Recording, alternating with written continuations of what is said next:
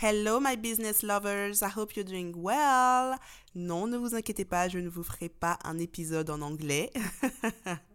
je suis juste trop contente de revenir ici sur le podcast. C'est vrai que ces derniers temps, j'étais un petit peu absente, mais c'est parce que j'étais en train de travailler sur les fondations de mon business. Et j'ai beaucoup de mal à multitask quand je fais ça parce que j'ai besoin que les fondations soient hyper claires pour ensuite savoir comment est-ce que je vais poser les actions dans mon contenu, etc. etc. Donc c'est un petit peu le travail que je faisais ces dernières semaines. Et là, c'est bon. Euh, j'ai bien retravaillé mes fondations. J'ai même changé de statut social. Enfin bref, j'ai vraiment retravaillé la structure de mon business et là, we are ready to go back. Hello everybody, this is your girl Angie et je vous souhaite la bienvenue dans Passion of Business. Je suis consultante et j'aide les entrepreneurs à transformer leur idée en un business rentable. Ici, on va parler de branding, de marketing, de stratégie, bref, toutes les tips qu'il te faut pour faire avancer ton business. Alors installe-toi bien et c'est parti pour l'épisode du jour. Pour l'épisode d'aujourd'hui, j'avais pensé à une thématique que j'ai vu passer il y a quelques temps chez un créateur de contenu américain et que j'ai trouvé super intéressant. En fait, il revenait sur ce que lui, il aurait fait s'il devait créer un business à nouveau aujourd'hui. Et j'ai trouvé cette introspection hyper intéressante. Et c'est vrai que quand j'ai créé mon premier business en 2012, comme vous le savez si vous me suivez ou si vous êtes abonné à ma newsletter, j'en parle assez souvent, mon tout premier business était un échec. C'était une marque de vêtements que j'avais créée en 2012 du coup et euh, qui n'a pas fonctionné et j'ai dû fermer ce business-là seulement deux ans après la création. Après ça, j'ai créé Happy 50 qui a plutôt très bien marché. J'ai créé également un side business dans la photographie de mariage qui a aussi très bien marché. Et ces deux business-là ont été ralentis avec le Covid. Donc l'idée c'était que, ben, comme un petit peu tout dans l'événementiel, hein, ça a été euh, un peu stoppé avec le Covid. Et nous, ça a été un temps pour nous, donc pour euh, mes associés et moi, de re-réfléchir un petit peu à notre business model, à comment est-ce qu'on allait revenir, etc., etc. Donc on a vraiment pris ce temps de réflexion. Et entre-temps, moi, j'ai commencé à, faire du coaching. Alors j'en faisais déjà un petit peu euh, depuis 2018 d'ailleurs, des personnes qui venaient, qui me demandaient des conseils business, des conseils réseaux sociaux. À l'époque, je ne savais pas que ça s'appelait du coaching. Pour moi, j'aidais juste des personnes euh, à mieux travailler leur Instagram, à essayer d'optimiser un peu leur image, enfin bref. Et avec le confinement, ben, j'ai vraiment découvert en fait le monde de la formation en ligne. Et, euh, on va dire que euh, c'est ma grande passion. Là, je, ça fait deux ans que je suis euh, formatrice, slash coach, slash je donne des cours également maintenant dans une école de commerce. Et juste, j'adore. Et du coup, j'ai décidé de me focaliser un petit peu sur ça et d'être coach, formatrice à temps plein. Bref, du coup, si je devais créer un business aujourd'hui, en 2023, qu'est-ce que je ferais? Eh bien, en fait, je ferai les choses avec l'expérience que j'ai maintenant et avec les plus de 200 entrepreneurs que j'ai suivis so far. J'ai vu pas mal de choses. Et il est vrai qu'on ne peut pas prédire un succès dans le sens où on ne sait pas d'où viendra le prochain succès. Par contre, on peut prédire un échec quand on voit la manière dont certains business s'articulent on voit en fait comment les personnes sont en train d'aller tout droit vers le mur. Et surtout, surtout, surtout, on peut analyser des patterns communs à des succès.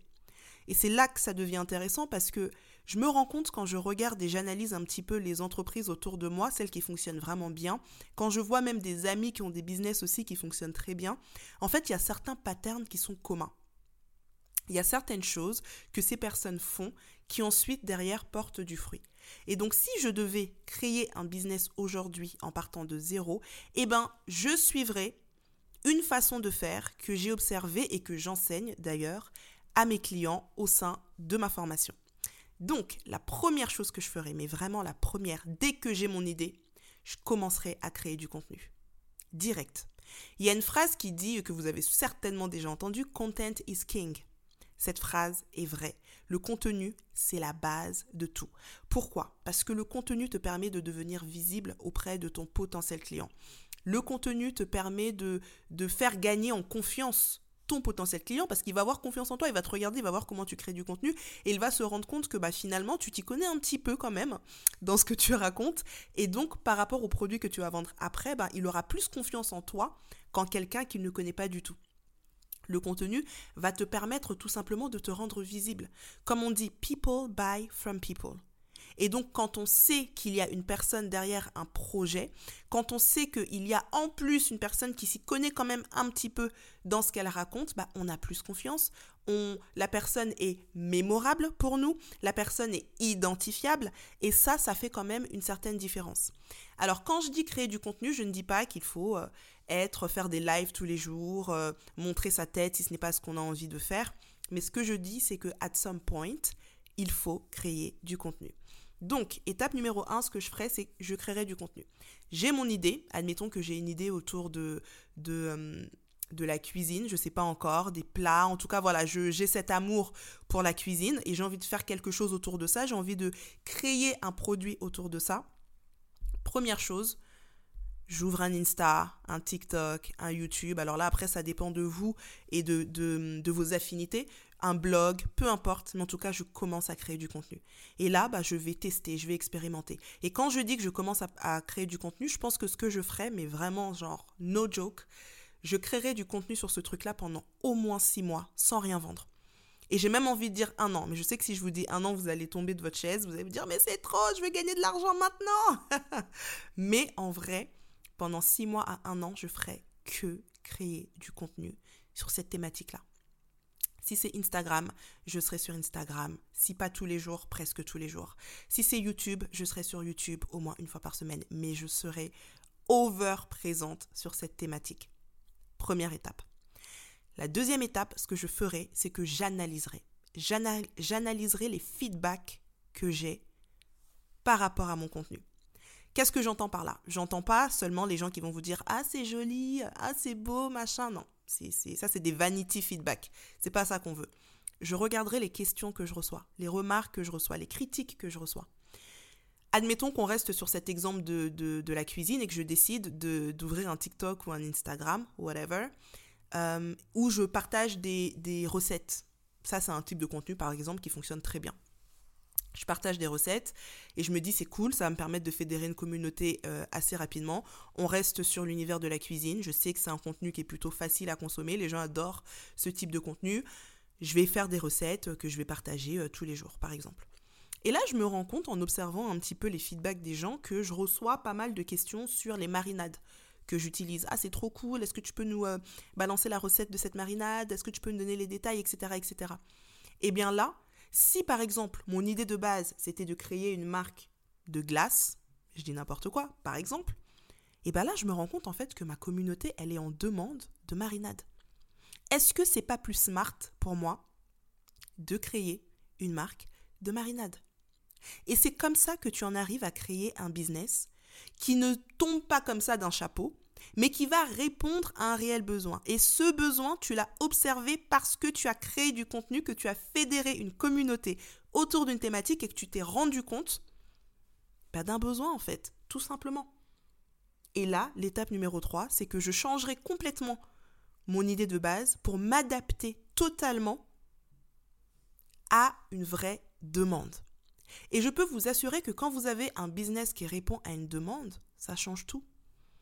Ça change tout. Parce que tout d'un coup, tu n'as plus l'impression que tu es juste en train de refourguer ta marchandise à quelqu'un. En fait, tu as vraiment cette sensation de solutionner le problème de quelqu'un, de répondre aux besoins de quelqu'un. Et ça, même dans ton rapport à la vente, ça change tout. Je suis pas là juste pour vendre un truc, je suis là en fait pour t'apporter quelque chose qui va te faciliter la vie. Typiquement, moi j'ai une, de mes clientes qui vend des marinades justement, ça s'appelle Épice et Bon. N'hésitez pas à aller faire un petit tour sur sa page Instagram et à lui donner de la force. Mais euh, oui, j'ai donc cette cliente qui vend des marinades, j'ai acheté ces marinades et pas plus tard que tout à l'heure, j'étais en train de cuisiner. Petite sauce hyper simple, crevettes, euh, légumes, euh, lait de coco, enfin bref. Et là, j'ouvre mon frigo et je vois sa marinade.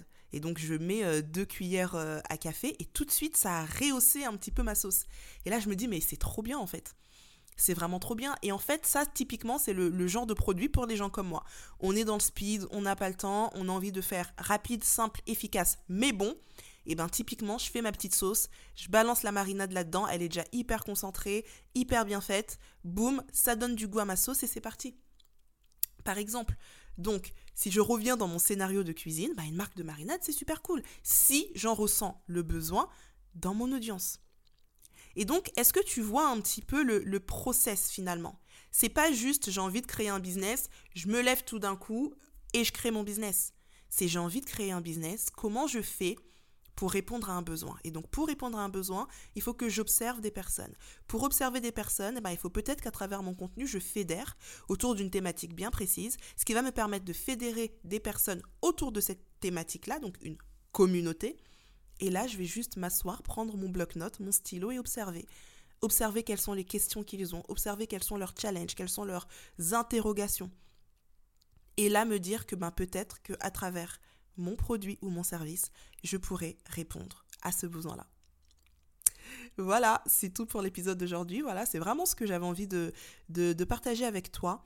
Euh, ça ne veut pas dire que si tu as déjà créé ton business, ça y est, c'est foutu. Angie, j'ai pas, j'ai pas créé de contenu pendant un an avant de créer mon business. Ce n'est pas grave, ne t'inquiète pas il n'est jamais trop tard et tu peux très bien mettre en place une vraie stratégie de contenu dès maintenant pour pouvoir faire ce travail-là, même si tu as déjà lancé ton business, parce que de toute façon, si tu arrives à créer un contenu autour d'une thématique bien précise, une thématique qui est liée au produit au service que tu vends, ben tu vas fédérer. Tu vas fédérer les gens. Les gens ne demandent que ça, hein, avoir du contenu qui répond à leurs interrogations, à leurs besoins, à leurs challenges, etc. Donc ça, il n'y a pas un timing spécial pour le faire. C'est clair que c'est bien si tu l'as fait avant de te lancer, mais si tu ne l'as pas fait avant de te lancer, c'est pas grave. Moi aujourd'hui, j'ai mes business qui sont là et je continue de créer du contenu et mon contenu continue de m'apporter des clients. D'ailleurs, si tu veux en savoir un petit peu plus sur ça, j'ai une masterclass gratuite actuellement. Bah, c'est aussi ce que j'étais en train de faire hein, ces dernières semaines quand j'étais moins présente. j'étais en train de bosser sur cette masterclass aux petits oignons. Elle s'appelle tout simplement 3 clés indispensables pour attirer plus de clients en 2023. Et tu trouveras le lien de cette masterclass en description de cet épisode. Du coup, si tu as envie d'apprendre des techniques pratico-pratique, parce qu'on n'est pas dans les blabla, pratico-pratique, pour attirer plus de clients dans ton business, eh ben tu seras le bienvenu ou la bienvenue dans cette masterclass.